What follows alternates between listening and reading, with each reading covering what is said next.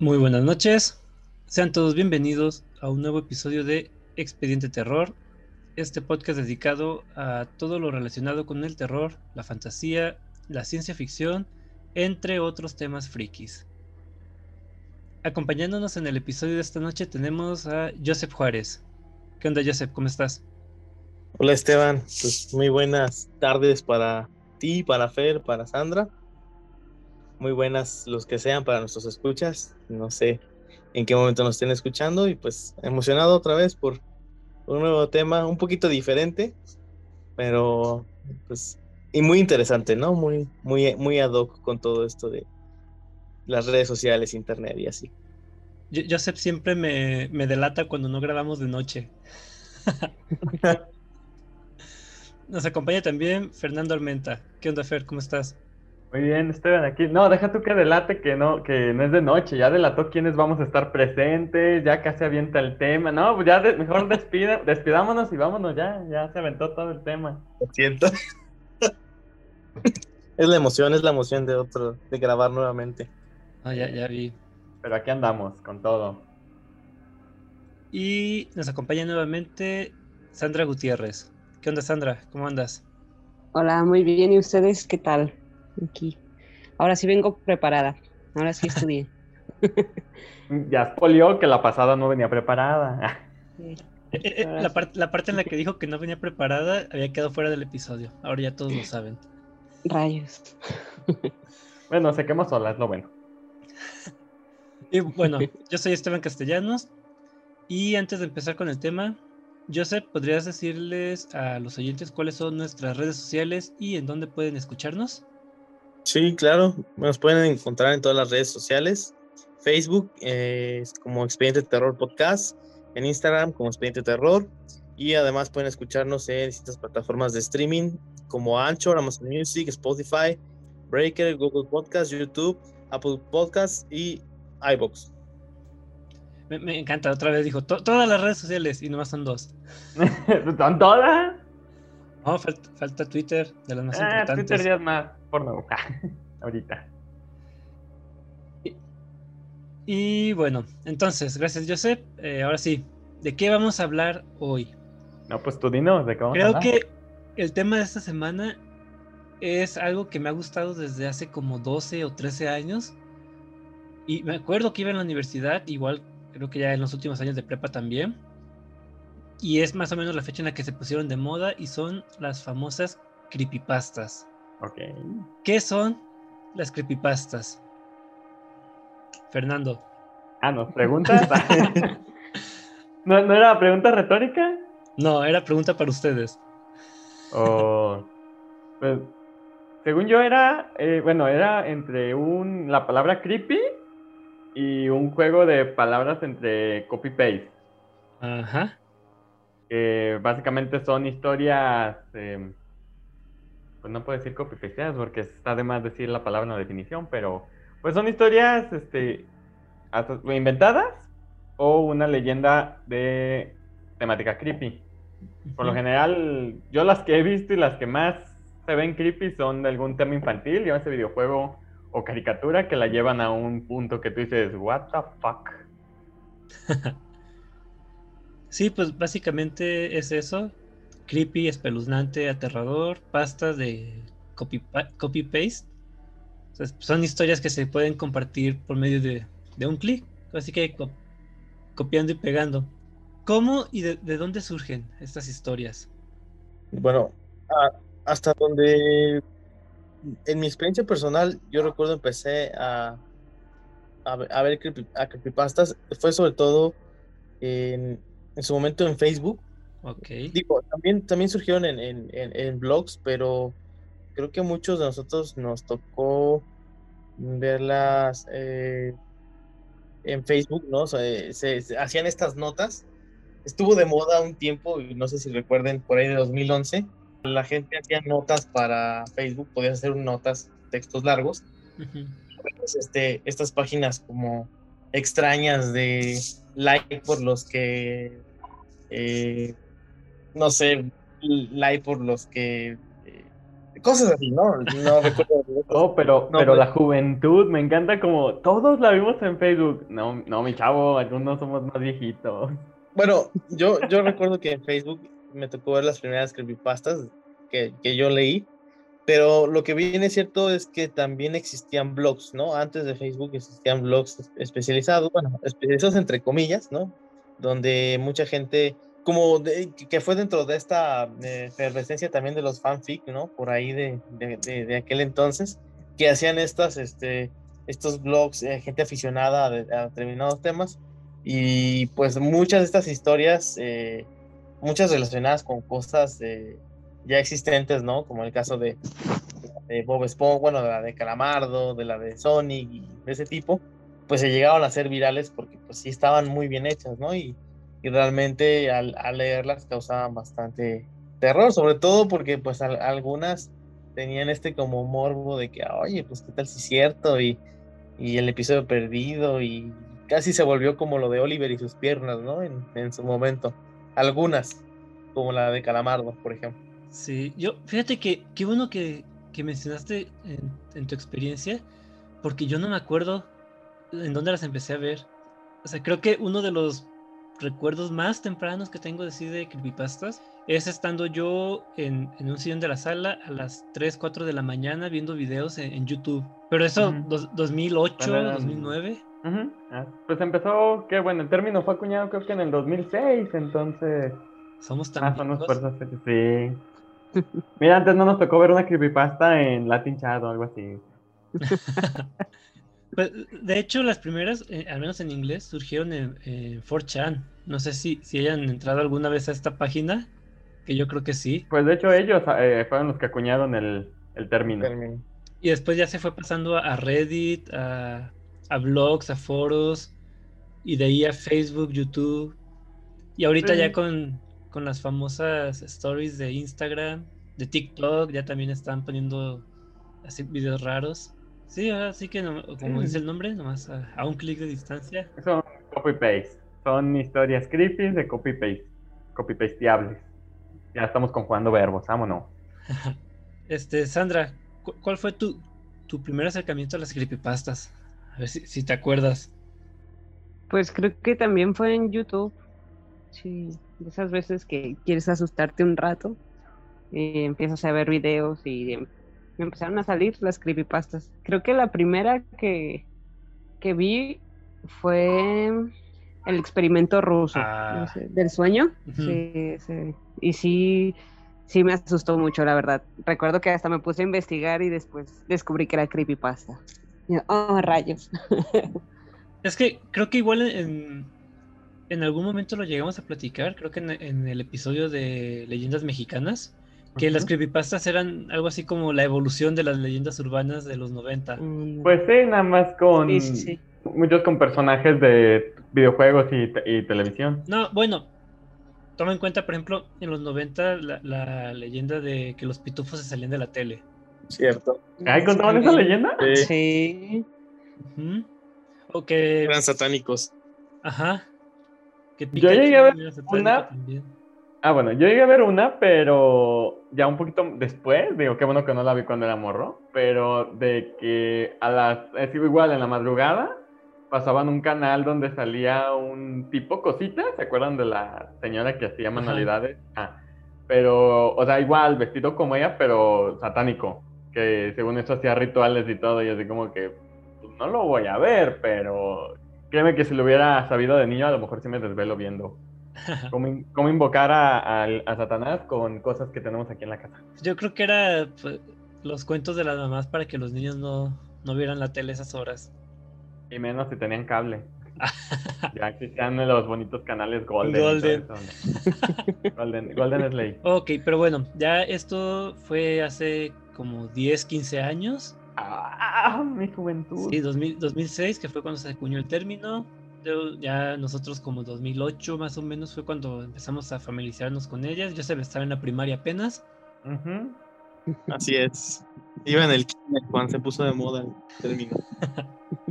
Pero pues ya este, con el tiempo surgieron tantas que hasta hay clasificación, hay páginas especializadas. Una wiki, bueno, varias, pero. Varias, de- demasiadas. ¿Y cómo, cómo se clasifican las creepypastas? O sea, ¿qué tipos hay? Eh, porque hay unos tipos muy, muy marcados en- entre las historias. Y no es pregunta retórica. Ah, no, sí. Yo, bueno, no tengo la lista exacta, pero sé que hay, por ejemplo, que son los episodios perdidos, que tipo el suicidio de Calamardo, este, no me acuerdo de otro, pero bueno. Está otro que son los videojuegos ocultos, que cubren lo que son personajes que según eso puedes desbloquear, entre comillas, y nunca puedes. Eh, niveles ocultos, eh, todo, bueno, todo lo que involucra a los videojuegos, cualquier cosa, o, o de plano ya un videojuego especial, que por ejemplo hay muchos de Legend of Zelda o, Pokémon, que existen sus versiones corruptas o malditas, toda esta clasificación, los que son rituales, que te inventan una, todo un ritual para invocar a un ser, pues ya sea real o ficticio, pero ya te sacan toda su historia, su creepypasta en base a ese ritual chafa, que por lo general es medianoche, un espejo, velas, ya si le ponen sangre, la neta no lo hagan. Ah, yo, tra- yo traía un ritual. Yo traigo el, el- uno, uno que ahorita les voy a contar la historia y traigo su ritual, por si se animan. Y otro que había visto que era como, ah, la palabra, em, como un, como un informe, como un... Como diario, Ah, ándale, que lleva su, una bitácora. Ándale, como una bitácora que va, que va contando toda la historia de cómo se desarrolló el evento que, que dio origen a la leyenda de. A la, a la creepypasta en este caso. Mm. Y no sé si haya más. Yo creo que agregaría a seres sobrenaturales. Sandlerman. Por ejemplo, sí, eh, Slenderman, Jeff the Killer, The Rake, eh, ya en los últimos años el Ayuwoki, am, el, Siren eh, Siren Head. Y no sé, hay una clasificación que no me convence, que es como las creepypastas de leyendas urbanas, que son historias que, que le ocurrieron al que las está narrando o que le ocurrieron al primo de un amigo y que lo están contando como si fuera algo real. Bueno, pues es que por definición sí entra como creepypasta, como Sí, o historia sea- creepy corta de copy-paste. Sí, pero pues ahora sí que es un... eh, yo no lo pondría como, como tipo, yo creo que más bien pues es la definición de la, de la creepypasta. Pues sí. Ta- También, por ejemplo, lo de lo que dijiste de, de diarios o bitácoras, creo que se pueden, se, se adaptaron o podemos considerar así la- las que suben como vi- videos de historias de Instagram y Facebook. O me acordé la de la piñata maldita de, de Moana. De, ¿Qué? ¿Daniel se llamaba el chavo? Eh, eh, ¿Eso entraría en, cre- en creepypasta? No Y sé. como en forma de diario, porque... Porque, o sea, sí son varios videos, pero tienen, digamos que, evidencia, entre comillas. Y no- es que volvemos, entre ¿No surgieron, por ejemplo, creepypastas a raíz de lo de la piñata de Moana? O sea, que de repente empezaran a escribir historias referente a, a ello. Pero es que bueno, las creepypastas no necesariamente son inventadas o fanfic. Mm, yo creo que sí. Porque recuerdo también, y, y de hecho les iba a preguntar, ¿se acuerdan del famoso canal de YouTube satánico o el canal del infierno, el canal del diablo? El que solo estaba como que, que, que podías acceder a determinada hora y que se veía la pantalla roja y toda rara. Sí, que tenías que hacer un, hacer un montón de condiciones Ajá. y meter un link y no sé qué y eh, determinada hora y, y salía el, el maldito canal y estaba muy extraño y tenía videos muy raros y era todo rojo y así. No. Sí, es que, por ejemplo, eso lo que menciona Fer de, la piñata, lo podríamos considerar como creepypasta. Y, y sí, como, como dice en la parte de, de diarios o bitácoras. Pero eso yo creo que, que le quitaría como un poco de lo de, de la veracidad, por decirlo de alguna manera, que pudiera tener. Es que, por ejemplo, un, caso similar que, que me recuerda eh, ese de la piñata. No sé si llegaron a ver el, el de Dear David o Querido David. Lo ver, No. Era un, un sujeto que iba subiendo entradas a Twitter y ponía videos de, de- o fotografías de, de un ente que era como un niño cabezón con, con un chichón o con un hueco en la cabeza. Mm. Ah, Y, sí. y- y él iba poniendo la- las, la- las entradas, así que "O- o, ayer me pasó esto y esto y esto, o la cámara de mi celular tomó esta foto y cosas así. Y al final, pues resulta que el tipo este es, es un artista y ahorita es famoso por sus viñetas que hace.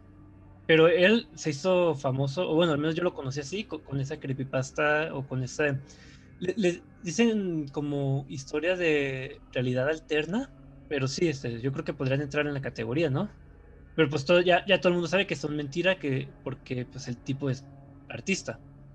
En, en ese caso lo utilizó más como publicidad, ¿no?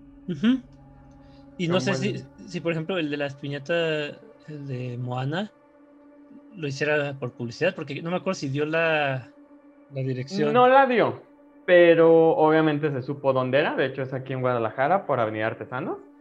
Ok. Este, el número exacto no lo tengo, luego, luego lo, lo podemos compartir. Pero, mira, Piñatas, el refugio. este, pero no dio el nombre. Pero obviamente la gente lo, lo publicaba y se, se viralizó y fue propaganda. Honestamente, yo siempre lo vi como propaganda. Porque de repente ya se dejó de subir historias. No sé si ya llegó un punto en el que la gente le dio su estate quieto o él dijo ya y muere y ahí dejó, dejó de compartir este, sucesos. Entonces, sí, yo siento que De- de hecho. Sí, el término para esas historias es juego de realidad alternativa, que es en las que por medio de, de redes sociales van como que mostrando un mundo similar al, al nuestro, pero con, con detalles que lo hacen ser distintos. No sé, por ejemplo, si llegaron a ver del, del caso de, de que había dejado de salir el sol y era un, un usuario de Twitter que ponía videos y todo de que en donde él estaba el sol había dejado de, de salir y cosas así. Están interesantes e- esas historias. A mí me gusta. Es lo paradójico para lo que uso Twitter. Ok. Yo había visto uno, pero era asiático, no me acuerdo si japonés, chino, coreano, no sé, de que es en la misma, pero iban subiendo como entradas. No era Twitter, era una red social similar, pero en una estación de tren de un fantasma como que las iba siguiendo a las chavas. Ujú. Y, o sea, y, y la misma, o sea, pasó de que le toman, según ellas lo encierran, la sombra, la típica que, mira, ahí hay algo, o sea, llega el tren a la estación y entre el tren y el andén se ve algo y, y cuatro o Ujú. cinco publicaciones y ya, no pasó nada, o sea, ya no comentaron nada, ya no dijeron nada. y- Pero pues durante dos horas trajeron a los usuarios así de, ah, no mames, ay, esto, ay, sí hay algo. Y madre que había. ¿no? Sí, es que también entre tantas opciones, yo creo que son pocas las que valen la pena. Pasaba lo mismo en, YouTube, no sé si recuerdan, y creo que de hecho lo habíamos platicado en, en alguna emisión, que existía un canal de YouTube por allá de los 2006, 2007. Creo que no estaba tanto en el kinder, ¿verdad? Su- que era una, había comprado, era un muchacho de Estados Unidos que había comprado una casa y creo que al parecer tenía apariciones en esa casa y, y de hecho uno de los- un video muy famoso eh, en el que había una alacena y se aparecía como una cara o una ventana o algo así. no recuerdo Una niña, ¿no? Una Ah. niña, exactamente. Mm. Venía de ese, de ese chavo que subía videos narrando día con día las cosas diferentes que pasaban. Porque, digo, YouTube se volvió parte de la divulgación de las creepypastas, ¿no? Así Sí. como narradas en el sentido de que, por ejemplo, el caso de Dross, ¿no? Que, que se hizo muy popular en su momento. Pero este tipo de videos o este tipo de historias como las de este canal de YouTube, no recuerdo el nombre, pues también entraban como dentro de esta nueva forma de narrar historias y de hacerse como, como virales. Y no sé si efectivamente pudiéramos también, por ejemplo, esta situación, catalogarla como creepypasta tal cual. Pues bueno, es que hay canales que, que, te ponen la recopilación de, de todos estos videos para que tú no vayas a, y estés viendo ahí los chorromil posts que ponen en Twitter, que es como el caso de Dross, que de hecho confieso que son los únicos videos que, que me gustan que hace últimamente. De hecho, el, de la piñata yo, yo lo vi por Dross. Nunca vi los tweets ni los tweets ni nada. O creo que fue por, por Facebook. No sé, nunca vi nada. Yo todo lo vi a través de. Dross. Y, y hay, hay otros canales que directamente te leen las creepypastas en modo de audiolibro. De, de hecho, hay, hay un, un podcast, hace mucho que ya no existe, eh, se llamaba Psicofonías, y ellos eh, hacían como radionovelas, y tienen una Ah, muy buena de El experimento ruso del sueño, pero es así de, de- o sea, no, no te la están leyendo, sino que te la están actuando. Están No muy buenas. A- habría que hacer un capítulo como, en forma de radionovela nosotros. ¿eh? Como la mano peluda. ¿no les La mano peluda. Ándale. Muy leve, pero sí. No están ustedes para saberlo ni yo para contarlo, pero un, un compilla de, de otro podcast eh, me, me invitó a hacer la voz de un personaje de Batman. Dije una línea, pero me puse nervioso todo el fin de No. semana. Se llama. ¿Cuál personaje? eh, el podcast es Hablemos de, del hombre murciélago. Y tiene un Ujú. episodio que se llama El final de, de Bad Gear. Y, y yo hago la voz de, de Tor- Tornado Rojo, creo, o algo así. Ok. E- Es una línea, pero la tuve que repetir como mil veces y me ponía nervioso. Y al final dije, ¿sabes qué? Aquí está el audio. Si quieres que lo repita, lo vuelvo a repetir las tres mil veces que hagan falta. Pero bueno. Sí, ¿Está en, ¿Está en Spotify? Spotify, Anchor. Apple Podcast. Ahí, a mi compilla se llama Jorge Rocky. Ok. Ya, lo, ya le hicimos publicidad. ¿eh? Escucharlo. Pero sí hay que grabar un capítulo así. Diablos. No, no, no, no prometo nada. Que el guionista se, se preocupe, tú no digas nada, que el guionista se preocupe. ¿Y quién va a ser el guionista? Ah, tú, pero Esteban del futuro. Esteban del futuro. Entonces pasamos a mm, contar algunas de las creepypastas más famosas. Ok. Este, entonces, Sandra, eh, ¿nos haces el honor de empezar? Las damas primero, va. Claro que sí. ¿Con cuál quieren que empiece? La que quieras, pero con voz de narrador de creepypasta, ¿eh? Si no, no. La, que gustes. Híjole. No, pues ahí sí. Pero así toda completa Ah, no. Pues, o resumida, ¿no? Sí, un, un resumen de qué una trata. resumidita. ¿Cuál es? Pues- Primero título, título. Ah, a resumir la creepypasta de Ben Ahogado. ¿Sí la han escuchado? Buenísima. empezamos con una buena. Mm, Pues, este, es un chico, la cre- el que la narra. Ay, el nombre, no recuerdo. Ay, ya se me perdió. Pongamos de Carlos. Para no quemar gente, dale. No, pues es un chico, sí, que un amigo de la infancia le regala el Nintendo 64 y pues él emocionadísimo va en busca de más juegos. Y en una, se podría decir como, mm, son, ¿cómo les llaman? No son tianguis, Vente de garage. pues sí, como venta de garage, pero comunidad, como el mercado de pulgas le llaman. Es Unidos mismo. Ah, este, pues va en busca de videojuegos, ¿no? Y se encuentra en una casa muy peculiar que le llama la atención y se detiene y encuentra un cartucho de Nintendo 64 que solo dice Majora o Mayora, Mayor. Mayora. y pues ya se emociona demasiado porque le- de- también de sus juegos favoritos y el señor no se lo vende, se lo regala. Y, Pues se queda sorprendido y dice, wow, genial. Y al momento de irse, se despide el señor diciendo, adiós, Ben. Pero él no se llamaba Ben, se llamaba Carlos. y pues ya no llega a su casa y empieza a jugar y ve que hay una partida guardada con el nombre de Ben. Y empieza a jugar, bueno, abre otra partida, y empieza a jugar y pues empieza todo normal, ¿no?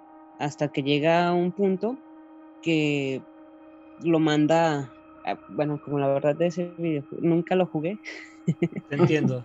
pues llega a, creo que es una torre. Del reloj. la- en La torre del la reloj. torre del reloj, sí. Y pues el- empiezan a suceder cosas que no deberían pasar. El, el chiste es de que pues el personaje se, se refiere, bueno, el videojuego se refiere a él como Ben, no como Link, que él había guardado su partida con el nombre de Link. Y pues eso le llama la atención. Cree que está hackeado o está dañado el videojuego. Y así le, le da opciones el videojuego, pero pues él no puede darle a que no, solo a responder sí, sí, y pues se empieza a hacer un total desorden, ¿no? Eh, se matan a su personaje y lo regresan al principio del juego, luego los, los personajes le empiezan a hablar cosas que no debería. Y total que está muy raro el juego. Ve- Véanla o leanla, está muy divertida, muy entretenida. Fíjate que yo esta creepypasta, eh, cuando tenía eh, eh, el blog de Expediente Terror en Blogspot, hace ya como dos, dos años, la traduje Y te juro que no lo entendía, dije, ¿a qué se referirá? ¿O cómo, cómo se llamará este personaje? El hombre de la... El vendedor de la máscara El sonriente. vendedor de máscaras. Eh, happy Smile Mask. Ajá. No, Happy, happy Mask Seller, algo así. Y yo, yo jamás había eh, jugado los videojuegos y me puse a leer el manga Ujú. y pues ahí más o menos le, le entendí la historia, de que es- este de, de la luna que va a caer encima de- del pueblo. Es que, es que de hecho ese juego, el Majora's Mask, es el más oscuro de toda la saga. Bueno, te- no, no- no estoy familiarizado con los otros juegos yo, entonces no, no sabré decirte si... No, es que su temática es oscura, o sea, terminas perdido en un bosque en la región de Termina, se llama todo el, el- la región. Eh, el vendedor se te aparece de la nada que perdió una máscara que le robaron, la máscara de Majora, de Mayora. Y lo, lo, mata- lo botán es que el que se la robó deja caer la luna y tienes tres días para, para detenerlo. Y la primera vez que juegas pasan esos tres días y lo detienes en la... Bueno, llegas con él a la torre del reloj y te maldice, que es ahí donde se tuerce el, el juego en el caso de Ben Ahogado. ¿Por qué? Porque a partir de ahí tu personaje muere por cualquier cosa. Como mencionaba Sandra, no te da opciones a decirle no a nada. Todo es sí, sí, sí, lo que involucra que muchas veces tu personaje eh, no se suicida como tal, pero literal le das sí y se muere. Y te quedas como, ¿qué pedo? Eso, sumándole que en realidad el juego sí tiene una temática oscura, sí, está bien, cabrón. Sí, y luego la imagen de, de la luna de por sí, me encanta esa luna. Ah, no, la luna es, la luna es hermosa, así, la luna cayéndose. Sí, sí te da una sensación de, de desesperación y, y terror cuando lo estás jugando. Obviamente ya ahorita ya no, si lo jugaste varias veces, pero la primera vez que lo juegas sí te da una sensación de madres, o sea. Mm, Y luego está todo esto de que, de que te sigue la, la estatua de, de Link. No, no Ah, recuerdo Ah, sí. e- el nombre de la melodía, pero este, tengo entendido, según vi que toca diferentes melodías. Es que, bueno, la estatua era una melodía que pones como un señuelo, como un doble, porque hay lugares donde ocupas apretar dos cosas al mismo tiempo. Y lo, y lo pones en uno y te vas al otro interruptor y ya se presionan. Pero parte de la, de la creepypasta del Ben ahogado es que esta estatuilla te empieza a perseguir. Cosa que de por sí no debería de pasar hasta después de medio juego, creo, es cuando tienes la melodía para invocarla. Sí, lo, lo que sí se me hizo raro es porque, al menos en la versión que yo leí, no te, no te dicen nada de, de por qué se llama Ben ahogado. Ah, no, Ah, es que eso es, Eh, bueno, eh. ahora ahí va, ahí va la historia. eh, es, esa, esa historia sí me la aprendí. Ah, bueno, ah, vamos a ver. Pues dice que era un chico llamado Ben que pues le encantaban así los videojuegos, ¿no? Y sufría bullying en la escuela por un tal Matt. Y bueno, la que escuché lo- la narra su mejor amigo. Dice que ese Matt le robó el juego de Mayora. Y Ben lo vio y lo, lo, lo delató con su profesora y ya, ¿no? Si le encontraron el videojuego. Y Matt le dijo, nunca lo vas a volver a ver. Y pues así quedó. Y Ben se lo dio a su mejor amigo para que se lo cuidara y se lo entregara de- más tarde, por miedo a que se lo quitaran el Matt y su pandilla. Y pues ya narra el amigo que estaba esperando su llamada y nunca llegó, así que decidió ir a, su a la casa de Ben. Y en el trayecto había un lago y empezó a escuchar ruidos y vio que Matt y su pandilla estaban golpeando a Ben. Que Matt le dijo a Ben, te dije que jamás lo íbamos a volver a ver. Y le encajó un, un palo en los ojos, primero en uno y después en otro. Ben gritaba de dolor y su amigo quedó paralizado, no podía hacer nada. Y luego lo arrastró hacia el, hacia el río y lo empezó a ahogar. Y ya cuando terminó, cuando por fin lo mató, arrastró el cuerpo al río y se fue con su pandilla. Y ya su amigo corrió y se quedó ahí con Ben. Oh, esa, esa parte yo no la había leído. De, de hecho, por eso, por eso en el juego se supone que te matan de cualquier cosa, o de la nada te mueres. Por los abusos que sufrió Ben. Incluso hay partes en las que se supone que te ahogas, o sea, el, el personaje de Link se ahoga Estando en tierra firme, o sea, ni siquiera ni siquiera estás en agua, directamente se ve la animación de que te ahogas y, y ni- y, bueno, por el juego normalmente si te ahogas, te regresa a la orilla y te quita un corazón, medio corazón, no recuerdo cuánto, pero en esta versión te ahogas y te regresa al último punto de partida, como si te hubiera matado de forma normal. Otro punto importante de, de esta creepypasta es que tiene videos. Sí. O sea, el usuario que la posteó se, se llama Yadusable, o, o así creo que así se pronuncia, no lo sé. Tiene su canal de, de YouTube y subió los videos, así como la, la muestra de que era real el cartucho del videojuego. Bueno, pero ya después las, los hacen. De hecho, hay muchos videojuegos basados en, en creepypasta. Simplemente Slenderman nació en una creepypasta y se volvió videojuego. Sí, pero, pero estás hablando de una creepypasta del 2010. Y el tipo este, arreglaba los videos para que fueran acorde a su historia. Talento y ocio. Co- Como, dato curioso, le comentaba, les comentaba el otro día, eh, esta creepypasta es del 2010 y el año pasado, en el 2020, salió una continuación del mismo autor. No la he leído, pero sí le tengo muchas ganas. ¿Vas, Joseph? Voy yo. Vale, échanos. ¿Cuál vas a entrar? Pues voy a empezar con el de. Ahorita que están hablando de videojuegos, el de Sonic X. Sonic.exe. Ah, bueno. No es Megaman.exe, sino Sony.exe.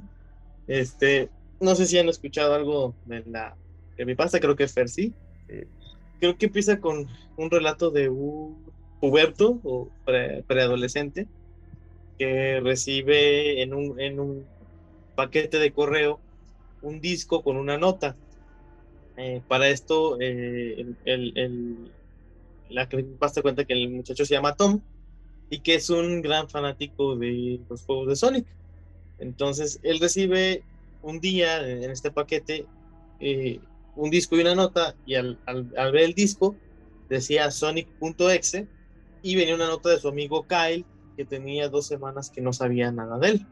Al leer la nota, eh, Kyle escribe a Tom que pues, por favor eh, tome en consideración que él ya no puede más, que es tarde para él, que ya no se puede hacer nada, pero que le va a pedir un favor antes de que pase cualquier cosa, que sin importar que destruya el disco y que lo haga por él. Entonces, este, Tom se las extraño, piensa que es una broma y toma el disco y lo pone en su computador o en su computadora o en su ordenador, como quieran decirle, en cualquier parte de Latinoamérica que nos estén escuchando. Y empieza el juego y él nota que es uno de los primeros juegos de Sonic, un, un juego clásico, los primeros Segas. Pero al momento que se despliega la pantalla inicial, la, la, la, la pantalla donde te aparece el push start, nota que el cielo se pone rojo, es el logotipo del, del Sonic clásico, pero Sonic aparece con los ojos, en vez de tener la, la, la parte blanca de los ojos, aparece negro y la iris aparece de color rojo. Y el cielo de, que, que aparece en torno al logo de Sonic aparece de color rojo y sale un lago bañado en sangre.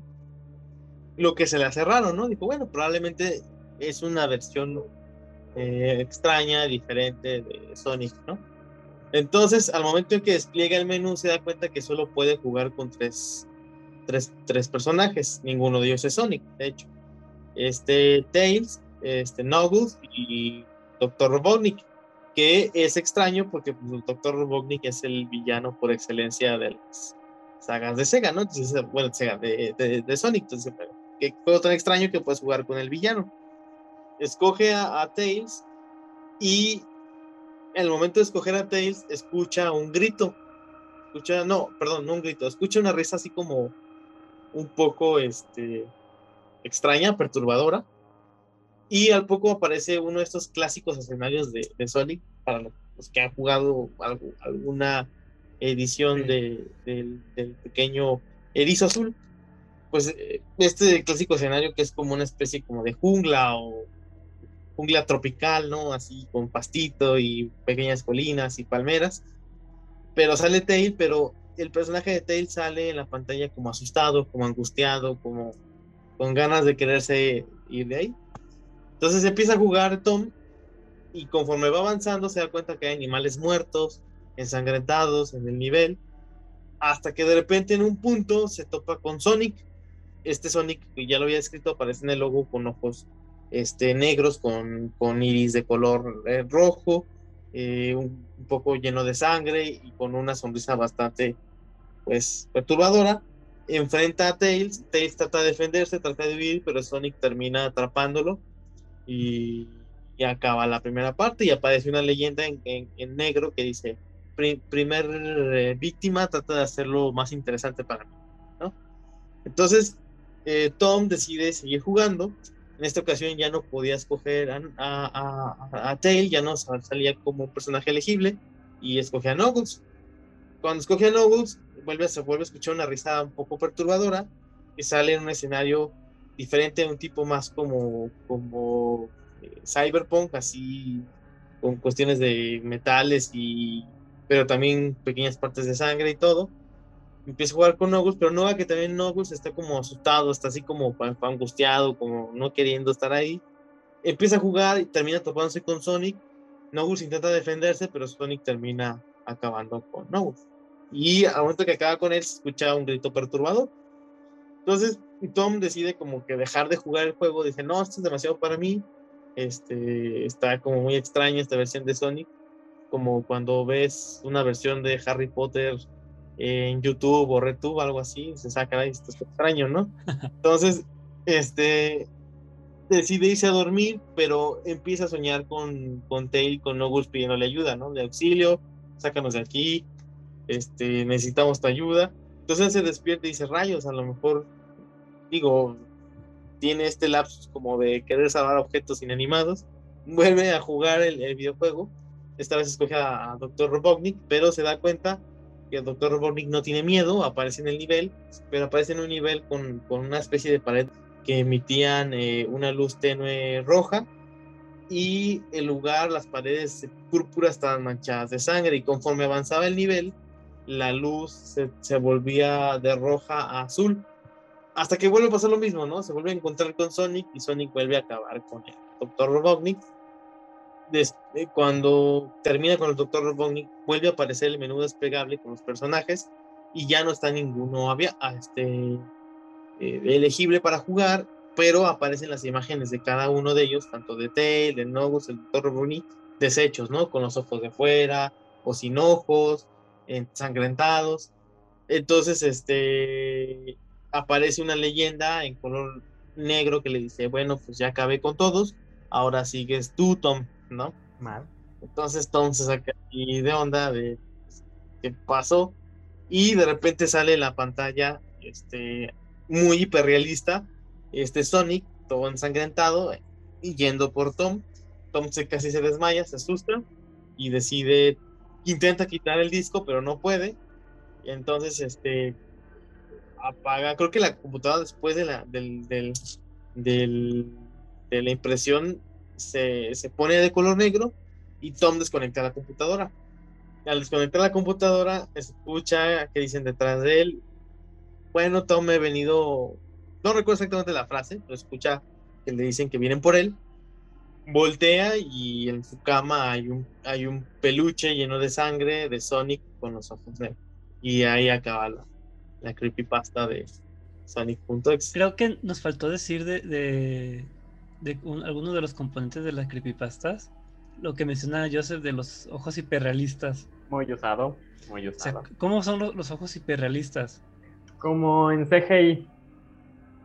Digo, por ejemplo, ponte una caricatura tipo, bueno, la animación de los juegos de Sonic y ponle unos ojos tipo las animaciones estilo Jimmy Neutron, pero no rojo. Es que en, en- en mi, mente eh, viene la imagen, por ejemplo, alguna caricatura tipo Ren Stimpy que en, en cualquier momento cambiaba el tipo de animación y se hacía así como que toda grotesca y Ah. asquerosa. Pero así, solo una, ima- una imagen estática. Mm, algo, algo así, porque esas imágenes la mayoría las usan, pero son reales, o sea, son, no es animación, son, ima- son imágenes reales. Sí, Bueno, Ren y Stimpy la verdad no me acuerdo, no soy muy fan. Pero algo así. Sí, creo, creo que eh, hace referencia así como, por ejemplo, los juegos de Sonic, eh, los clásicos estaban en 2D, ujú. Ujú.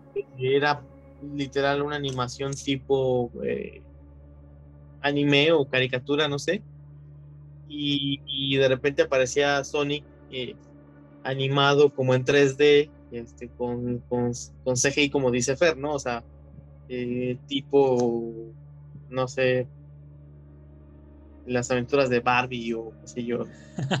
No es un mal ejemplo, pero Horrible ejemplo. Cuando yo, cuando yo dije Jimmy Neutron, era, era mejor ejemplo, pero me acordé de la concha y no pude.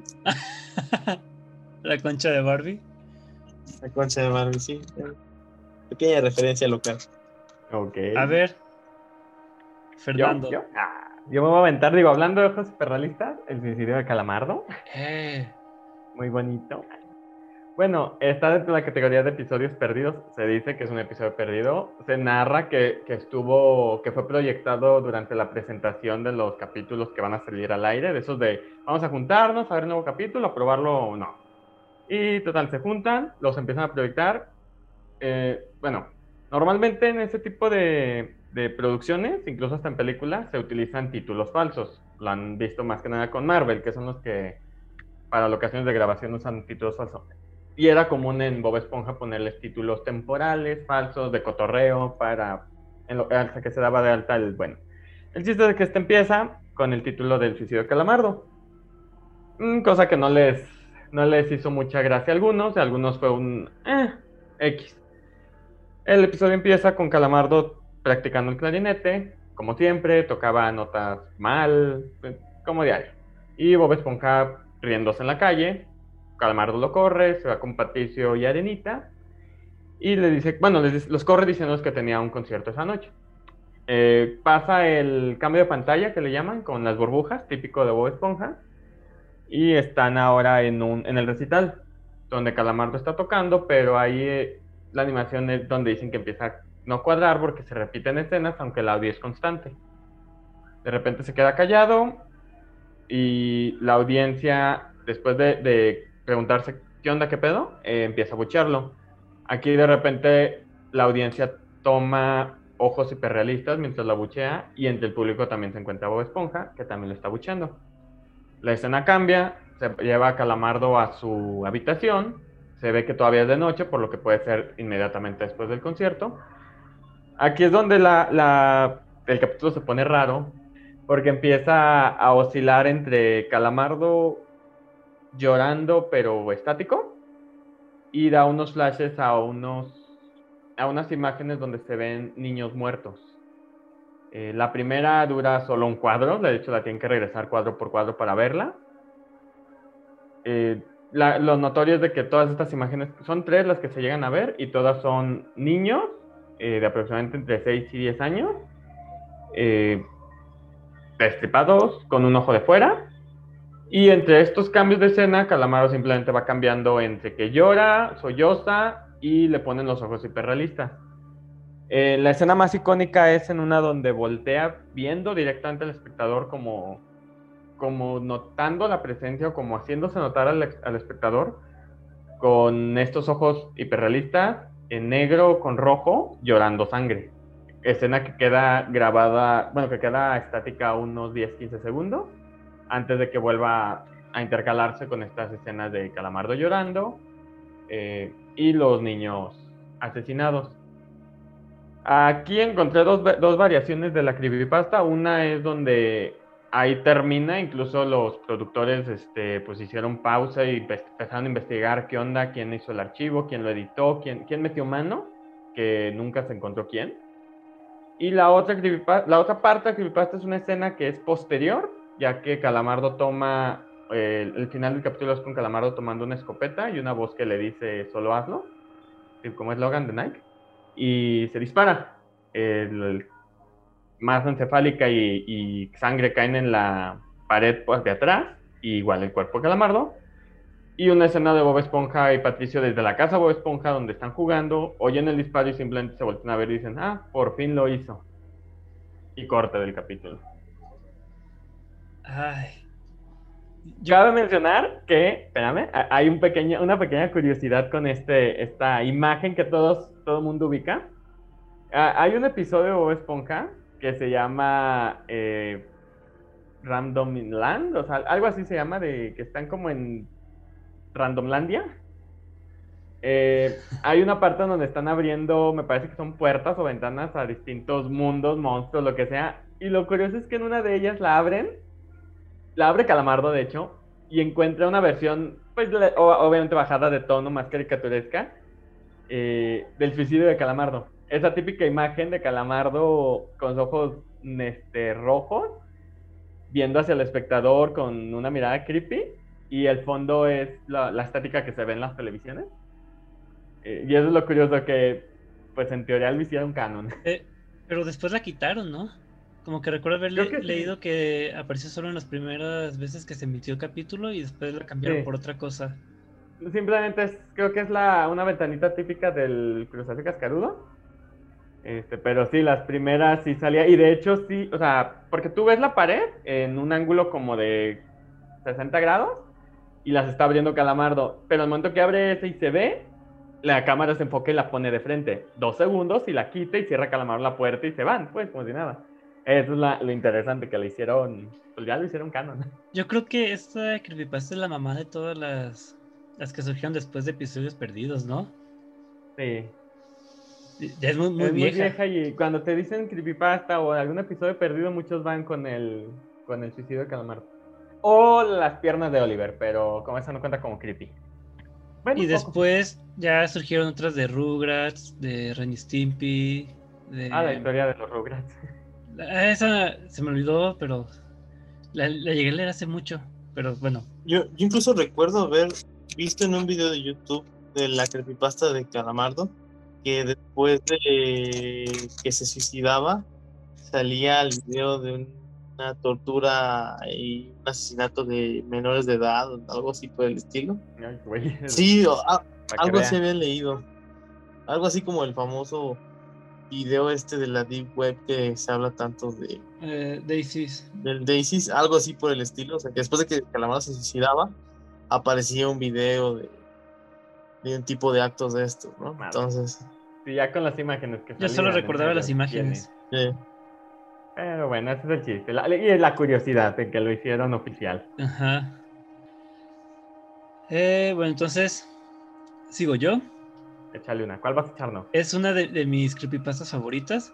Tiene segunda y tercera parte, de eso me enteré hace algunos meses. No las he leído, pero es que de por sí la, la creepypasta original es larga, son como ocho páginas.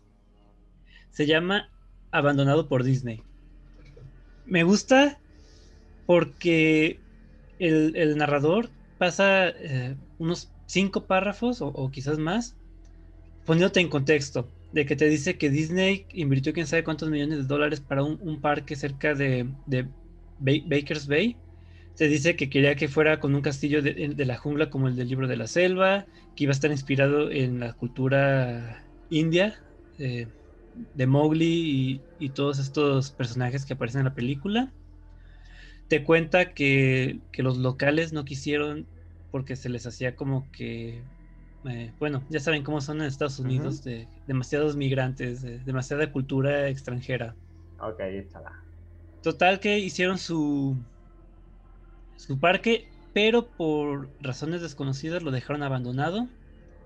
Y el protagonista dice que él se dedicó a investigar porque iba a escribir una entrada en su blog.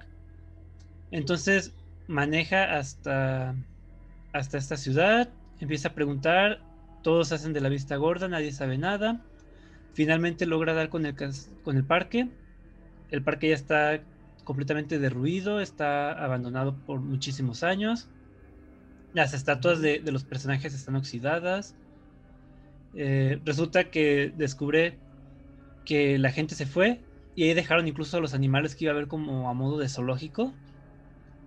Total, que ya entra al, al castillo, se pone a investigar, él va tomando su- sus notitas para, para su blog y en un momento va- e- entra por una puerta y baja al sótano. Hay, hay un letrero que dice que es este solo para mascotas. Y hay otros letreros que son los que le dan el título a, a la creepypasta, que dice este, abandonado por Disney. Ya el tipo se mete al sótano y encuentra una botarga de Mickey tirada en el suelo. En eso, este, el sujeto empieza a sacar fotos, pero dice que, que el Mickey era como una, una fotografía en negativo. Y pues, ahora sí que disculpen la expresión, pero el tipo literalmente se, se caga cuando la botarga se levanta y empieza a, hablarle. Total, que ya el, sujeto se, este, pues todo lleno de miedo, se, se va, empieza este, a notar algunas cosas así medio, medio creepy.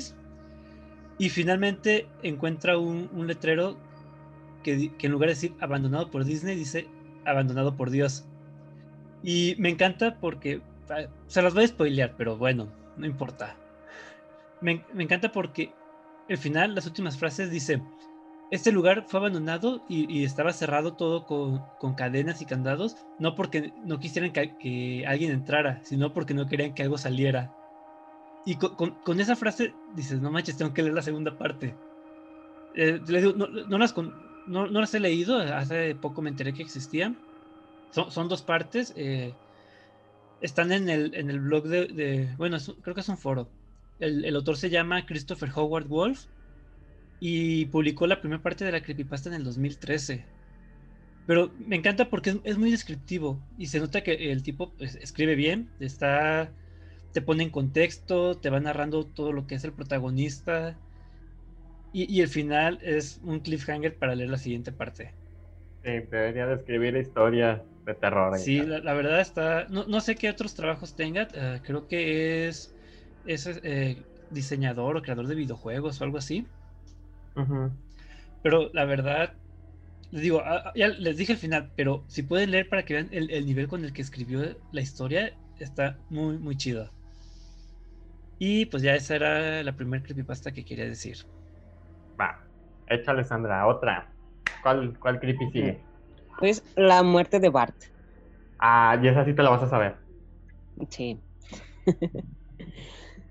pues eh, comienza de que es un fan que escuchó el rumor de que había un episodio perdido y busca a uno de los creadores, bueno, de los colaboradores de los Simpson y le pregunta en una conferencia y el güey se va y se termina la conferencia, ¿no? Después va a otra y ya se encuentra con Matt Groening y, este, y le pregunta por el mismo episodio de la muerte de Bart, que si era cierto. Ella, Groening todo tembloroso y nervioso, le escribe una página de internet en un papel y le dice que por favor nunca, nunca lo mencione. Y ya, ¿no? Se va el tipo y lo busca. Pues ya eh, empieza el capítulo como cualquier capítulo normal, pero la animación es un poco diferente. Se, se dice que ese, ese capítulo lo escribió solamente Mark Groening y que estaba muy nervioso y así. Y pues al final terminaron cambiándolo por otro capítulo, ¿no? Y ya pues sale la familia, que se van en un viaje, en un avión, y pues va haciendo sus travesuras, abre una ventana y se sale del avión y pues cae y muere. Pero aquí lo diferente es la animación, de que los personajes pues los quiere hacer muy vivos, ¿no? Pero ya cuando cae Bart así muerto es muy explícito, muy explícito. Hace la, la animación más realista para que para que se diferencie de la vida y la muerte. Y pues ya y esa es la primera parte, ya la segunda parte salen los demás personajes, bueno, Homero, Marge y Lisa sentados en la cocina llorando así desconsolados, pero dicen que es un llanto muy muy real que hasta te, te contagia, ¿no? Es, esa tristeza, ese dolor que se siente muy muy real. Y pues así se avienta como unos dos minutos, solo ellos llorando en, en la cocina. Y a la tercera parte siguen, aparecen igual, llorando en la cocina, pero ya más este, calavéricos, y así se ve que están desgastados. Y deciden ir a visitar la tumba de Bart. Y ya van al cementerio, llegan a la tumba y está el cuerpo de Bart tal y como aparece en, la, en la primera escena, así muy real, encima de la tumba. Y pues empiezan a llorar otra vez, así desconsolados, pero es el mismo llanto, así que se siente muy, muy real. Y pues ya empiezan a ver las demás tumbas que están alrededor y son, se supone que son personajes o famosos que han sido invitados en Los Simpson, que algunos son hasta o sea, aparecen antes de que fueran famosos o siquiera, y aparecen su fecha de muerte, de, cuándo vivió y cuándo murió, y así exacta.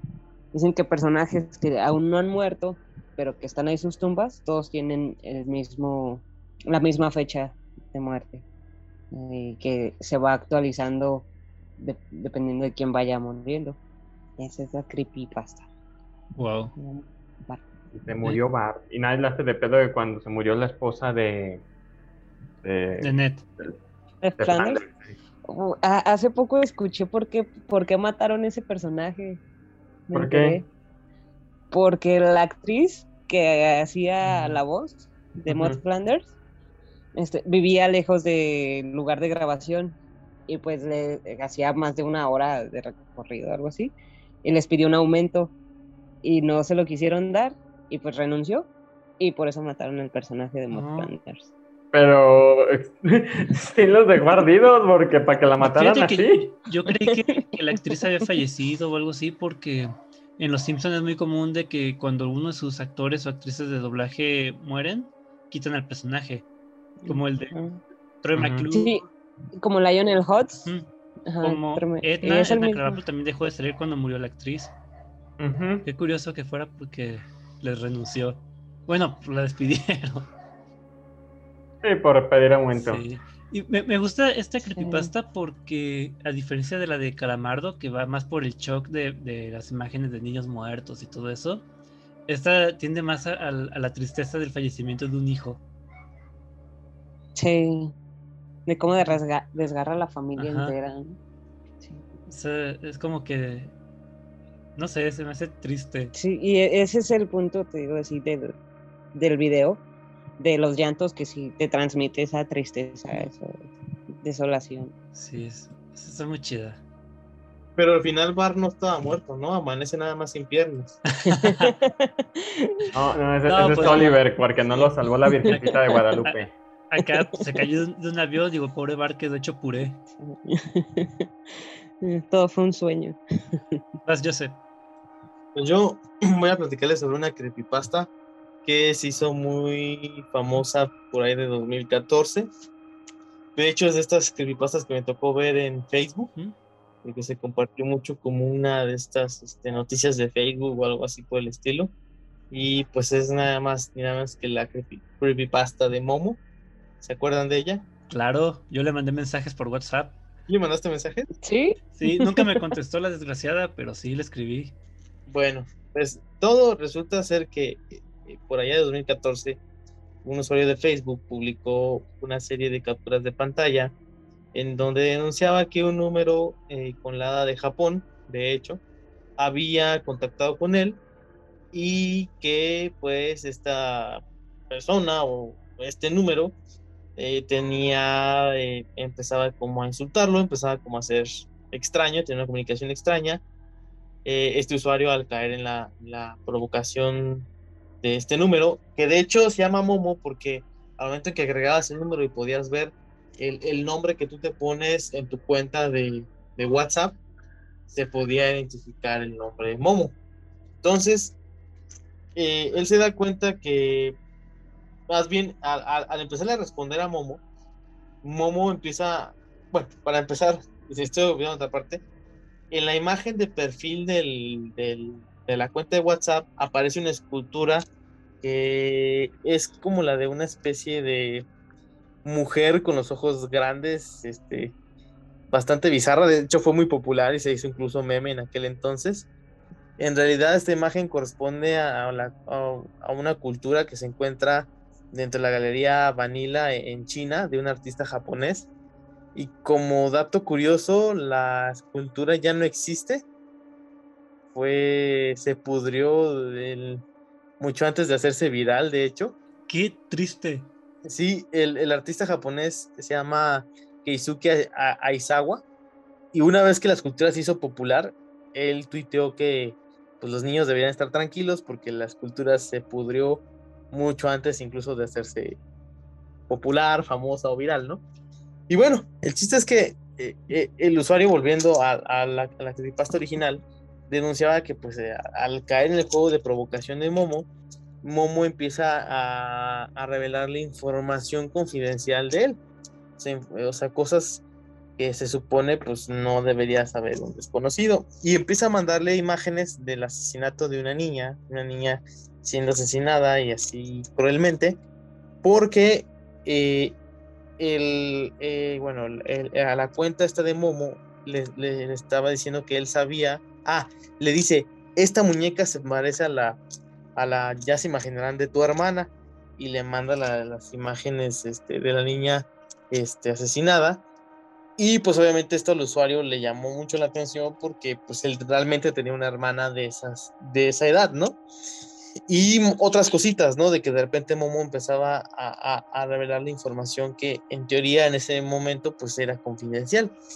De hecho, en algún momento se investigó y se creía que esta cuenta se utilizaba para conseguir información confidencial de las personas que se pusieran en contacto con ella. Así que bueno, Esteban probablemente esté por ahí bueno, eh, al que yo le mandé mensaje no era cuenta, no tenía nada de Japón ni nada de eso. No, el, el nombre que aparece, eh, que aparecía en la publicación, el nombre más bien, perdón, el número, era, digo, les recomendemos a, los, a nuestros oyentes que tengan este, discreción y de, no traten de contactar con el número.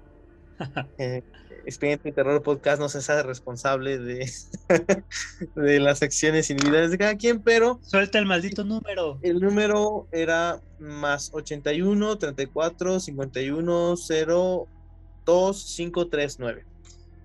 Curiosamente, esta la más 81 es de Japón, pero si tú contactabas con Momo, digo, yo no lo he hecho, no lo intentaré, ni lo intentaría en aquel entonces este te contestaba en español. Incluso se decía que te contestaba en cualquier idioma en que tú te, pusieras, este, eh, empezaras a comunicarte con, dicho personaje.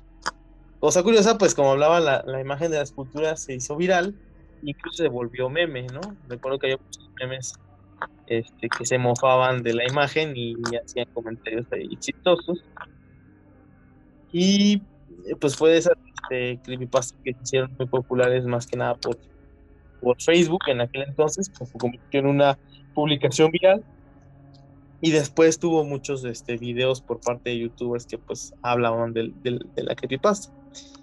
Pues, no sé si sea el mismo número al que Esteban contactó en sus años mozos, pero... Eh, nomás como un apunte, le dijimos LADA al 81 del número de Japón, pero no, ese es el prefijo. No, Lada es solo aquí en, los Estados de México. Cierto. Bueno, el, prefijo de, de, marcación internacional para Japón es más 81, entonces. De hecho, el número lo pueden encontrar en cualquier, este, nada más googlean Momo, número de Momo, y lo van a encontrar fácilmente. Digo, desconozco si el número existe. Bueno, vamos a comprobarlo. ¿Qué les parece? ok, mientras, si quieres tú velo registrando y vamos avanzando con otra. Sí. Nomás, nomás, espera, me gustaría decir que la, escultura, esta que aparecía como perfil de Momo, está muy, muy chida. Y me recordaba, me recordaba mucho a estos, eh, a los personajes de, a los fantasmas de Beetlejuice, cuando se estiran la cara. Sí, cierto, sí, cierto. Está, hermosa esta escultura, me encantaba. Y luego completa tenía patas como de pollo. Sí, según el artista era una especie de arpía. Sí. Una mujer ave para los que no. Ajá, pero bueno, lamentablemente ya no existe, ya no está en exhibición, ya se pudrió. No, invócala y ya iba a existir en tu corazón. Bueno, en lo que Joseph registra el número y le manda mensaje a Momo, Espero que la maldición no, se cumpla. No le voy a mandar mensaje, pero sí me voy a. Ah, era, ya, ya, le sacateó, ya le sacateó. Voy a agregar el número para ver si efectivamente. Existe. Ok, bueno. Yo les voy a ir contando la historia de la Yuwoki. El, primo de Momo. Este, bueno, la historia no está tan, tan escalofriante como tal. Es un animatronic, eh, robot que simula movimiento humano, de Michael Jackson. Eh, se supone que era entre el video thriller y entre sátira a, sus su apariencia en sus últimos años de vida. Que ya no tenía nariz, todo blanco, todo, todo escalofriante. Eh, el chiste de, este, de esta creepypasta es lo aterrador que se ve la figura y se le sumó la leyenda de que lo... Eh, pequeño interrupción, ya no, ya no existe la cuenta de WhatsApp de Momo. Se fundió junto con la oh, escultura. Así es. Entonces, su- sobre esta figura escalofriante, creepy de Michael Jackson, se empezaron a salir muchas leyendas sobre cómo invocarlo, que era un ente sobrenatural. Y este ente, no, obvio, no lo hagan, si lo hacen no nos hacemos responsables, es eh, a las 3 de la mañana, 3.33 en algunos lados, eh, escuchar la canción de Smooth Criminal, que de hecho de ahí viene su nombre, del... Penny, are you okay? Are you okay? Any are you okay? Obviamente, pues, hashtag México, are, you walkie? Eh, escuchando esa canción y haciendo el típico sonidito de Michael Jackson tres veces, el para invocarlo. Ahora va la, va la otra. La leyenda dice que puede que no funcione la primera vez, pero ya no lo tienes que volver a hacer. La invocación, eh, el- la llamada ya está hecha y se te va a aparecer en cualquiera de estos días y solo vas a escuchar el, el sonidito cuando esté cerca. También la leyenda cuenta, eso ya fue una mega jalada. Su, sus- el Salvador, su archinémesis, el Freddie Mercury, cuál es el único que lo puede detener. Y si se te aparece la Yuwoki, tienes que aplicar la típica frase de, de Freddie Mercury, el "Eo", para contrarrestar al, a la Yuwoki. Es que tenemos que ser gráficos, tenemos que ser explícitos en todo. Y bueno, esa es la leyenda de la Yuwoki. La verdad hay muchos videos muy interesantes. Hay uno, me encanta que es una escalera, están como grabando desde arriba y típica escalera como de escuela japonesa, de espiral y cosas así.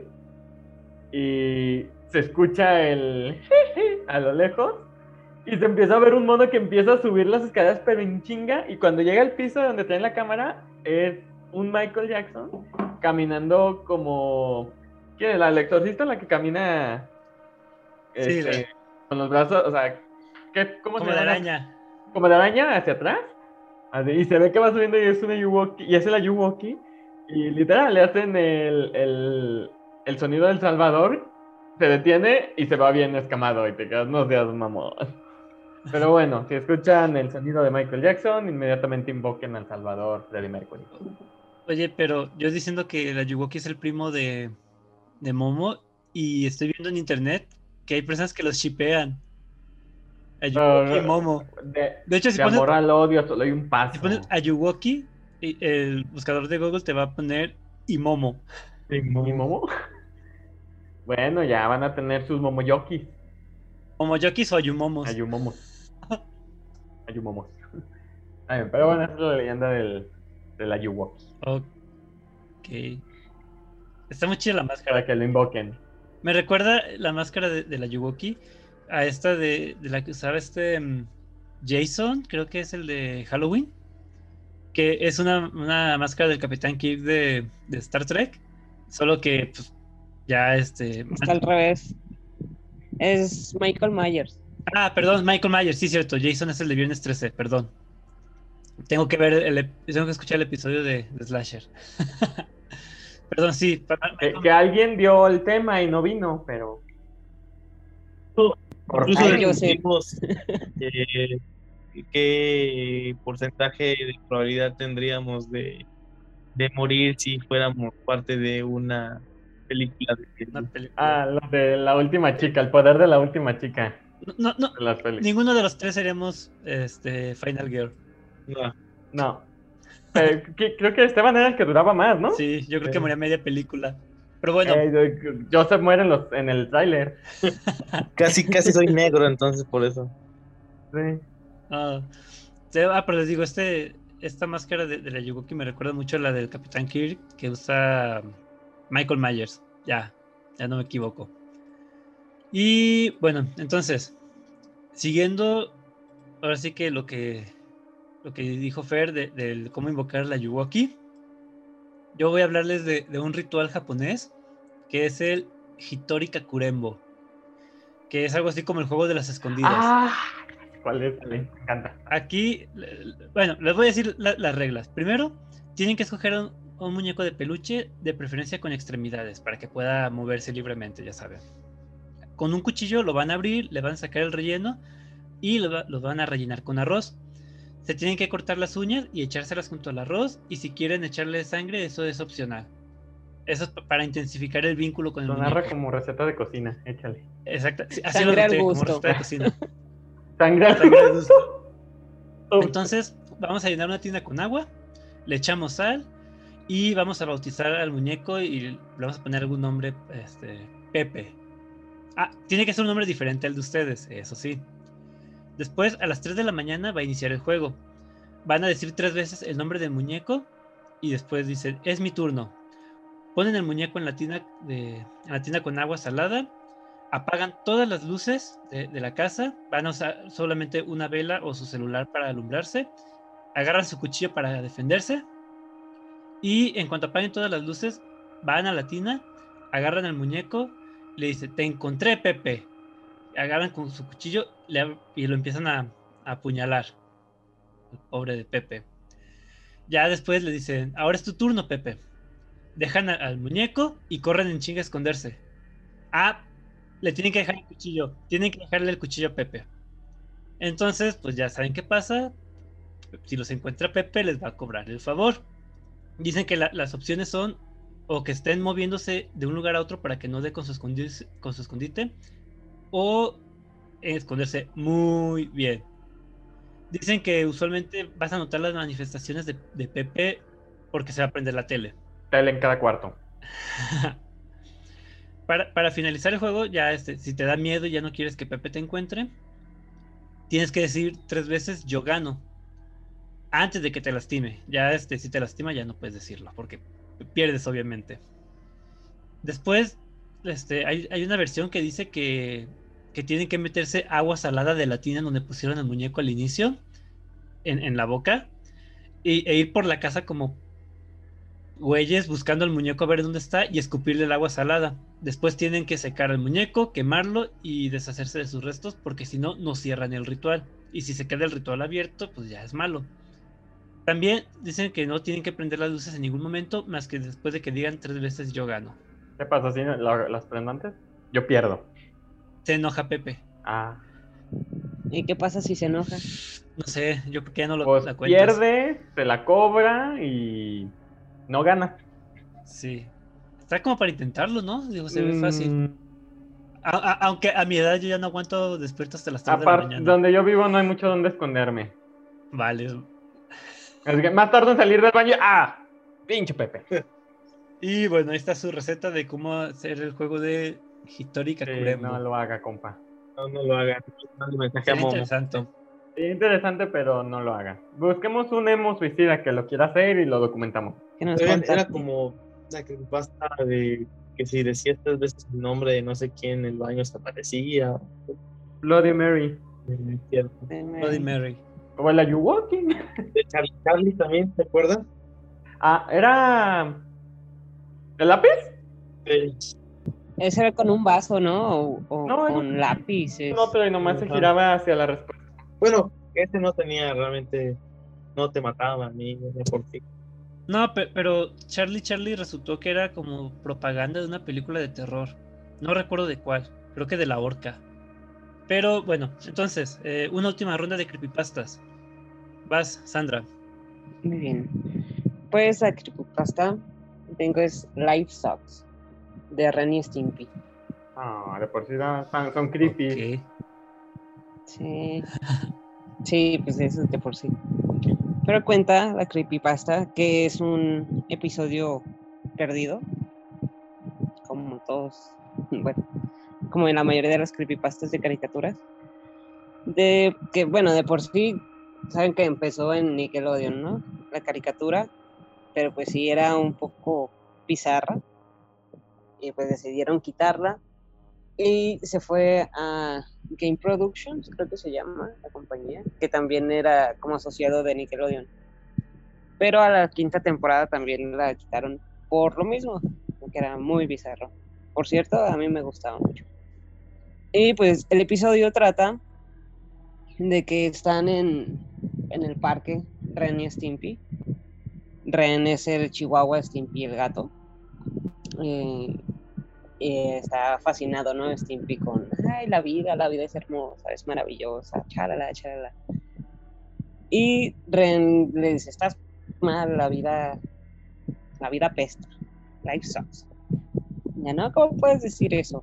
Ya, mira, y se acercan a ver unos bichos y una, creo que es una mantis, la nombran ahí, empieza a comerse así a, otro bicho.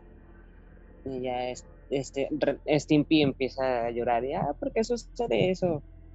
Y Ren le dice, así es la vida, la vida es, es cruel, de eso se trata, matas y torturas, y esa es la vida.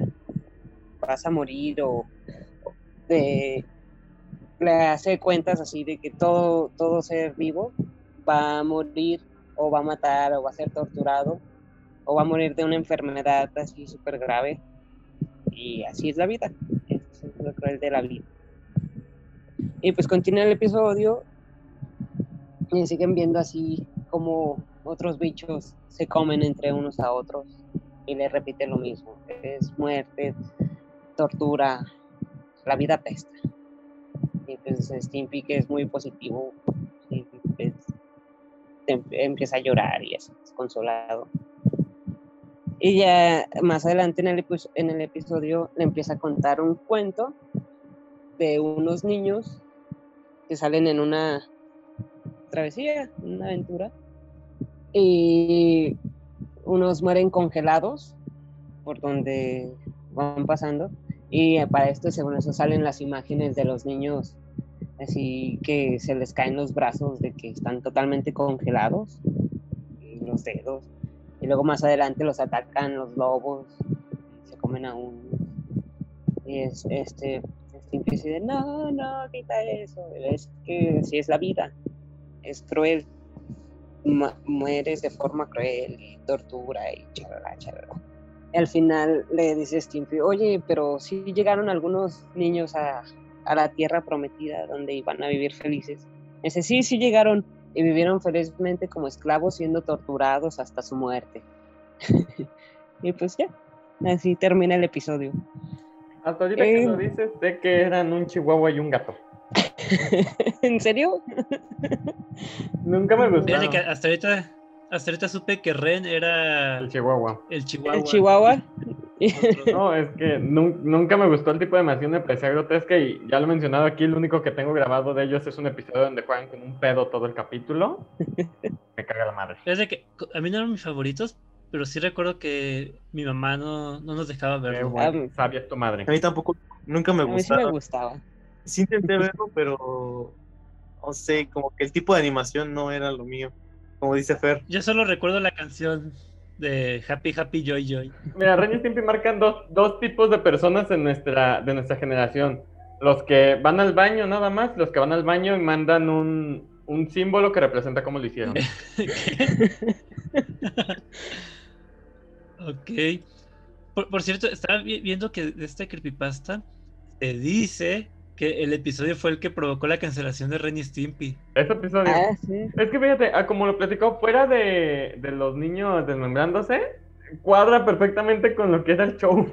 Era un capítulo normal, por así Sí, o decirlo. sea, no es una exageración como el de Calamardo, no, no o sea, Ajá. era un capítulo. ¿sí, sí te lo crees? Sí, pero yo creo que sí es así como creepypasta por el hecho de que sí toca eso de que la vida es cruel, o sea, nada, nada, nada positivo. Digo, por sí la caricatura no era como, como South Park, ¿no? Que es irreverente, pero al final tiene su, su moraleja. O- Bueno, la- la- sí.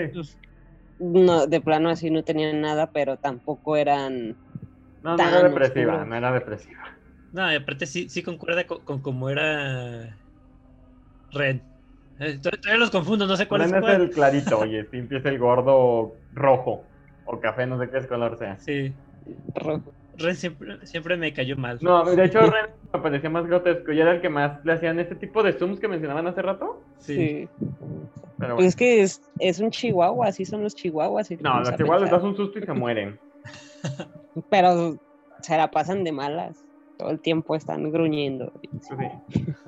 Ok, entonces, eh, Joseph, Número. vas con una última creepypasta. Pues es un clásico, de hecho Sandra lo mencionó, y creo que es de estas este, creepypastas que se dieron a conocer más que nada por blog, muy en los inicios de todo esto. Es la famosísima experimento del sueño ruso. Hermosa. digo, suena creíble, ¿no? Hasta cierto punto. A lo mejor el final es lo que ya dices, bueno, está extraño, ¿no?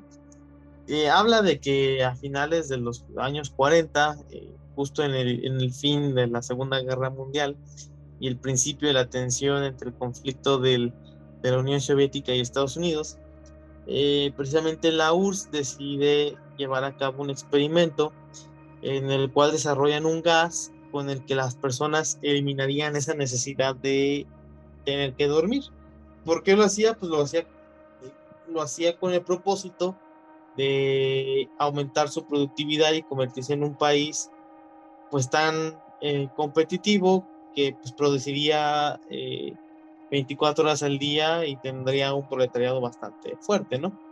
Entonces, desarrollan el gas, pero eh, por cuestiones de derechos humanos, de acuerdo con la creepypasta, y por no experimentar con su propia gente, la URSS decide experimentar con eh, prisioneros de guerra y los llevan a una cámara en donde colocan cámaras, colocan micrófonos una cámara en donde les ponen comida, les ponen libros, les ponen lo elemental para sobrevivir y les, y les dicen que tienen que mantenerse despiertos durante 30 días y que si después de esos 30 días eh, logran cumplir lo que les están solicitando, pues los, los iban a, a, liberar. Los prisioneros pues obviamente aceptan porque pues no les queda de otra, se integran en la cámara eh, y se les empieza a aplicar el gas para que se mantengan despiertos. La creepypasta narra que a lo largo de cinco días todo fue de lo más normal, ¿no? Tenían conversaciones triviales, comían, leían libros, estaban, eh, digamos, pues simplemente pasándola el, el, pasándola el tiempo, obviamente pues sin dormir. Que dice que a partir del quinto día se empiezan a poner las cosas un poco extrañas porque comienzan a tener comportamientos erráticos estas cinco personas, ¿no? Ya no eh, empiezan a mostrar como ciertos signos de paranoia, empiezan a, incluso a hablar y denunciar secretos de los otros y a tratar como de congraciarse con sus captores. Empiezan a, a transcurrir este 10 días. Bueno, empiezan a transcurrir, sí, pasan 10 días y empiezan a, empieza uno de ellos a gritar como loco durante tres horas sin este sin parar al grado tal de destrozarse las, las cuerdas bucales él solo. Los demás empiezan a defecar en los libros empiezan a arrancar este, las hojas de los libros. Un, un, un, un show total no y entonces de repente tres días después de estos primeros diez días el día número 13 descubren que ya no hay este ruido alguno, ¿no? Ya no hay algún este monitoreo por parte de señales de ellos y pues deciden preguntarles este qué, qué estaba pasando, ¿no? Eh, si estaba todo todo bien y que pues iban a proceder a entrar a revisarlos, a ver qué sucedía y que si seguían las indicaciones iban a liberar este a uno de ellos. Sin embargo, eh, primero no recibieron respuesta al abrir la puerta. Eh, les dijeron, bueno, cálmense, vamos a disparar si se ponen mal. Este, así que cálmense, ¿no? Y la contestación de los cinco fue, ya no queremos ser liberados, queremos estar aquí. El, el punto es que eh, de, des, después este, deciden eh, abrir la puerta, perdón, me equivoqué yo, al tercer día no abrieron la puerta, sino simplemente recibieron esa respuesta. Al quinceavo día es cuando deciden abrir la puerta y descubren que de los cinco, uno ya está muerto y los cuatro eh, se encuentran en condiciones bastante deplorables, tienen, tienen cortes, eh, tienen un comportamiento bastante loco, paranoico, gritan. Al, uno de ellos había arrancado, por ejemplo, sus, sus órganos inferiores, se había arrancado sus testículos y su, y su pene, otros se habían arrancado otros pedazos de piel y de músculos, no con cuchillo, no con garras, simplemente se habían arrancado a fuerza bruta todos esos componentes de sus cuerpos. Entonces deciden eh, intervenirlos, sacarlos de la habitación para intervenirlos médicamente. Sin embargo, se ponen locos con los soldados que deciden intervenirlos. Uno de ellos este, queda bastante herido. Lo llevan a, con el servicio médico. Intentaron este, doparlo con una gran dosis de morfina. Sin embargo, no funcionó. Incluso hirió a un médico durante, el proceso de, intervención y les pedía a los médicos que cortaran más y cortaran más al punto de que se, desangró y murió. Después los otros tres también fueron trasladados a las instalaciones médicas. Dos de ellos aún conservaban sus cuerdas vocales. Entonces ellos decían que querían que nos mantuvieran despiertos a toda costa, ¿no? O sea, queremos estar despiertos, queremos estar despiertos, no nos dejen de administrar el gas, queremos más este gas. Y según la creepypasta, todas las enfermeras y médicos que hacían contacto visual con ellos ellos le sonreían de una forma bastante macabra, ¿no? Se les quedaba viendo y le sonreían de una forma bastante macabra. Ellos seguían pidiendo gas, seguían pidiendo gas, querían seguir este, estando despiertos. Trataron de intervenirlos médicamente, no pudieron del todo. Y un médico le preguntó a ellos, oye, ¿por qué te arrancaste tus órganos? O sea, ¿por qué te lastimaste de ese modo? Y la respuesta que recibía es que debo mantenerme despierto. Debo mantenerme despierto, les decían. Eh, les decían eh, uno de los tres este, sobrevivientes que todavía quedaban. Después de que fueron medio intervenidos, porque no fueron intervenidos de la forma más adecuada, los vuelven a regresar a la, al, habitáculo o a la cámara donde los tenían reclutados para continuar con las, las observaciones del experimento, que obviamente ya había fracasado. Eh, y les volvieron a administrar el, gas experimental. En cuanto se los vuelven a aplicar, ellos empiezan a calmar, empiezan a calmar su comportamiento este, errático, pero lo empezaron a observar los investigadores que parecía que de repente ellos, sus cerebros morían y revivían, morían y revivían. Era una situación extraña. Hasta que uno de ellos simplemente se acostó en una de las camas y se murió. Entonces los otros dos eh, que quedaron libres, pues los investigadores ya estaban muy sacados de onda, deciden entrar y pues entrevistarlos. Y uno de los investigadores dice, bueno, pues ¿qué eres, no? O sea, quiero saberlo, ¿qué, qué chingados son, no? Perdón por la palabra. Entonces le dice uno de los, de los, eh, uno de los, de las personas que estaban haciendo los experimentos, de los dos que quedan con vida, le contesta, tan pronto te has olvidado, somos ustedes, somos la locura que circula en, en, en sus cuerpos rogando ser liberada de nuestra mente más profunda y animal. Somos los que, lo que escondes cuando nos metemos en la cama cada noche. Somos lo que callas y lo que paralizas cuando te, cuando te sumes en la profundidad de la noche. El, dicen que el investigador se quedó petrificado y terminó de matar a los dos. Disparó a los dos sobrevivientes que quedaban y que agonizando uno de ellos dijo que era casi libre y ahí acaba la creepypasta, ¿no? Esta, ay, es que me gusta porque es algo que sí pudo haber pasado. O sea, eso de la experimentación. Suena muy real. Digo, se mete en temas así medio filosóficos porque prácticamente habla de que la naturaleza humana esconde una maldad intrínseca que solamente puede ser controlada a través del sueño y está, bastante interesante. Digo, creo que esto lo vi en un capítulo de House, no lo he leído realmente en algún artículo serio, pero creo que lo más que puede permanecer o el registro que se tiene mm, de una persona despierta, creo que eran 15 días, ¿no? A lo mejor Fer me puede ayudar con ese dato porque también era medio fan del Doctor House. Creo que 11, pero. 11 días, algo, algo por el estilo, digo, entonces. Eh, y luego eso de la dependencia al gas, de que ya no quieran dormir y que cuando por fin uno se duerme, muere. Hasta es poético. Está muy chida esa creepypasta. Bastante, hasta debería haber una película, ¿no? O sea, tiene potencial de... Sí, es tan buena que sí. nada más tendrían que alargar un poquito el final como para darle un desenlace más más para película, pues, pero de ahí no está chido. Mientras no le metan el poder del amor. está como, no sé si es creepypasta o si es de verdad, el escuadrón 321 o algo así, no recuerdo ¿Los muy de los japoneses? Que era. Ajá. Que es de 31. eh, de- dedicaban, eh, que se dedicaban a hacer experimentos así bien locos. Y pues, por eso sí, esa creepypasta sí suena muy, muy real. Ahora aquí hay algo curioso con la creepypasta que yo traigo y el Escuadrón 731, por cierto.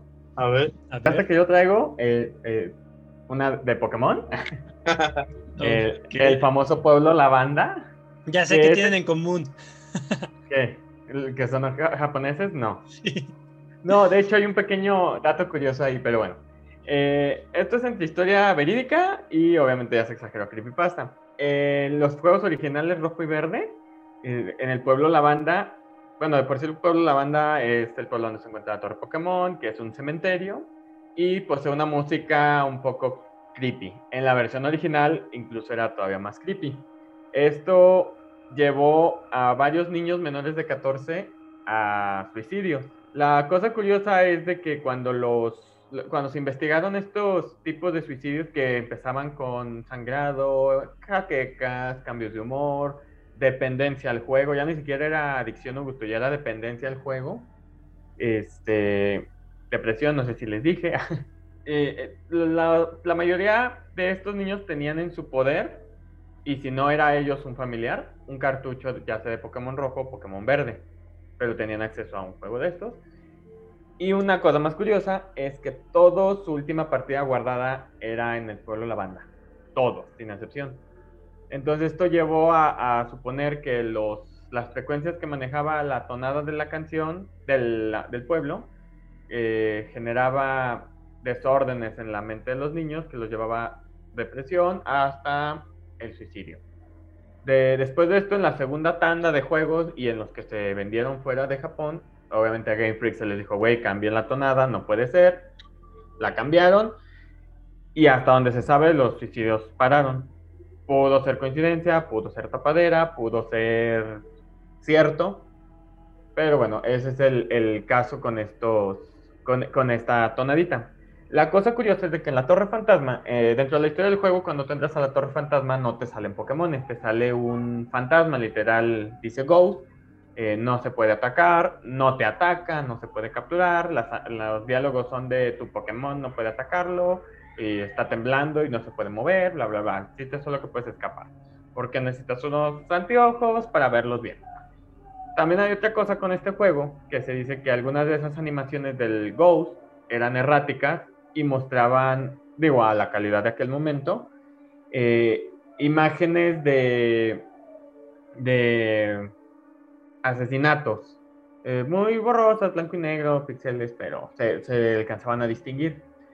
Lo curioso es de que en la versión japonesa, en el juego, originalmente había como 290 lugares de Pokémon por el espacio, 190, perdón, por el espacio que tenía la memoria, que todos usaban 150, pero se encontró un Pokémon cuyo número tenía el 731 cosa que en esa época ni existía y cuadra con el escuadrón ah. que mencionábamos.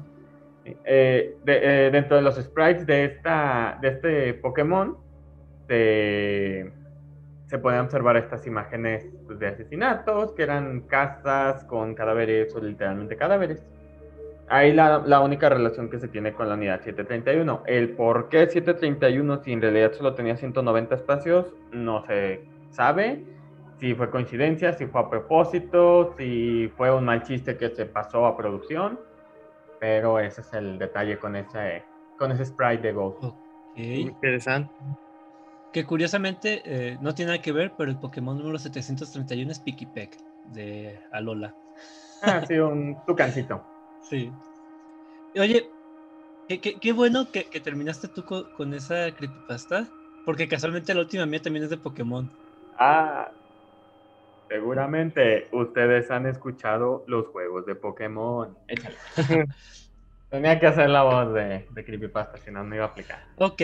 Eh, cu cuando Fer me dijo que quería hablar de la Creepypasta de, de Polo la Banda, que creo que se, va a ser similar a la mía. Pero después, ya cuando empecé a releer la, la, que yo quería decirles, me di cuenta que realmente no. Este, la Creepypasta que les traigo es Lost Silver o Plata Perdido juego perdido. Que está ambientada en el segundo en la segunda generación de Pokémon, que es en el videojuego de Plata. La historia la misma al inicio que la de Ben Ahogado que contó Sandra. Un chavo que compra un juego de segunda mano de Pokémon y que el juego está hackeado, está modificado, pasan cosas que no deberían de pasar. Aquí, como quizás algunos de ustedes ya sepan, queridos oyentes, eh, no sé qué tan fans de Pokémon sean. Uh, arriba Pokémon. Dice el sujeto que inicia el juego, se traba un poco en cuando aparece el, el logo de, de Game Freak, pero después sigue normal. El po- el- la partida guardada, el jugador se llamaba puntos suspensivos, eran solo tres puntos. Está en la Torre Bellsprout, en, en la región de Yoto. La región de Yoto. Yoto. Yoto, se me fue, perdón. Bueno, está en la Torre Bellsprout y tiene seis Pokémon. Uno es un Cyndaquil que se llama Apúrate, Hurry. Y los otros cinco son Unowns, que estos Pokémoncitos que tienen forma de letras. Y ellos forman la palabra Leave, que es algo así como vete o aléjate. Total que este, el jugador pues empieza a caminar por la Torre Bellsprout, está muy diferente, creo que se ponen en tonos rojos, no hay personajes no jugables, no aparecen Pokémon, La torre no se mueve. se sube a unas escaleras y se pone toda la pantalla negra, usa destello de, de Cyndaquil, por ahí tiene una batalla contra otro entrenador fantasma, por decirlo de alguna manera, pero lo curioso aquí es que conforme va avanzando el juego, su equipo va cambiando. Después Cyndaquil desaparece y le aparecen 6 1 que ya forman otra palabra, die, algo así como él murió o él, o él muere. Después vuelve a cambiar la formación, se forman ot- otras palabras con, con, lo- con los Pokémon, se le aparece un Celebi y al mismo tiempo al sprite, sprite del, del entrenador va teniendo modificaciones, va, va siendo mutilado conforme avanza el juego, al grado de que al final, ya de- después de su último enfrentamiento contra otro entrenador que tiene un Pikachu, este, aparece decapitado, solamente le queda el puro tronco. Esta creepypasta se me hace muy triste, más que nada por el final, porque te, básicamente lo que se están diciendo es que eh, el personaje que se llama, bueno, el protagonista de, la historia le dice al personaje Gold, oro, básicamente te dice que, que a pesar de que fue un gran maestro Pokémon, no logró vencer a la muerte. Y que ahora tiene que repetir el mismo lapso de su vida una y otra y otra vez, que es estar atrapado en la Torre Bellsprout Qué feo. si tienen oportunidad de leer esta creepypasta, eh, quitando lo, lo tétrico que puede ser que el, el personaje Ajá. mutilado, creo que el final es demasiado triste y de hecho la frase de final del episodio va a ser una frase final de este de, de esta historia porque sí te, te deja con una sensación como de, güey, no manches, al final todos morimos. Sí, todos mueren, dice House todos mueren. Ajá, o sea, está deprimente, así como, como lo- el que contó esta Sandra de la muerte de Bart. Yo creo que en el mismo grado lo pondría yo. Sí, la verdad. La verdad, sí. Y bueno, este, yo creo que ya debería siendo hora de irnos. Ya estamos pas- sobrepasando la hora 40 minutos. Sí, no, ya. Que edición se encargue más. de quitar cosas. Sí, ya es hora. Yo creo que aquí ya le dejamos. Unas últimas palabras, Sandra. Pues em, me gustan mucho las creepypastas. Y más las que son así de caricaturas o videojuegos que arruinan tu infancia, pero Lo- Los fanfics. Los fanfics son hermosos. sí, sí, sí, sí, sí. Y pues estuvo muy divertido y creo que quedaron fuera muchas, como la de Phineas y Fer, que también la de Rugrats. Ay, sí. La Rugrats, muy buena. Hey Arnold. Slenderman. Slenderman. Slend- Ay, pues Slenderman ya todos se la saben. Luego Smiley Dog también. Smiley Dog. O la última que salió de- del perro que comía cereal con una cuchara. Ándale Ah, también. Esa. eh, eh, creo que las creepypastas aplican como la regla 34 en internet. ¿Cuál es esa? ¿La regla 34? Si existe, hay porno. Literal, de lo que tú busques, hay porno. Esa es la regla 34. Ok. Y creo que creepypastas aplica la misma. O sea, si existe, hay una creepypasta de esto. Ok. ¿Es bueno o malo saber eso?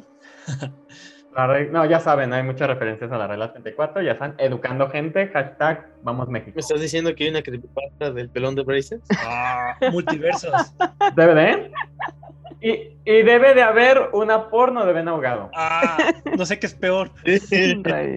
Ok, ok, a ver, antes de que salgan otras cosas aquí, eh, unas últimas palabras, Joseph. Pues agradecerle al pelón de Braces. No, digo, agradecerle. ¿Por qué le agradeces a él? No sé, no sé. Tantos momentos felices en internet. Ah, no sé, Agradecerle a nuestras escuchas por otro episodio que comparten con nosotros. Eh, espero que se la hayan pasado muy bien. Obviamente, este tema tiene mucho para dar. Yo creo que en algún momento habrá una segunda parte. Y pues darles una buena noche a mis compañeros y una buena lo que sea a nuestros escuchas. Nos vemos en la próxima emisión. Unas últimas palabras, Fer. Agradecer a todos nuestros escuchas que nos permiten llegar a sus oídos una semana más, una semana menos para morir, como pensamiento positivo. Y como yo siempre invito a los escuchas a que nos compartan sus, sus, pues depende del tema.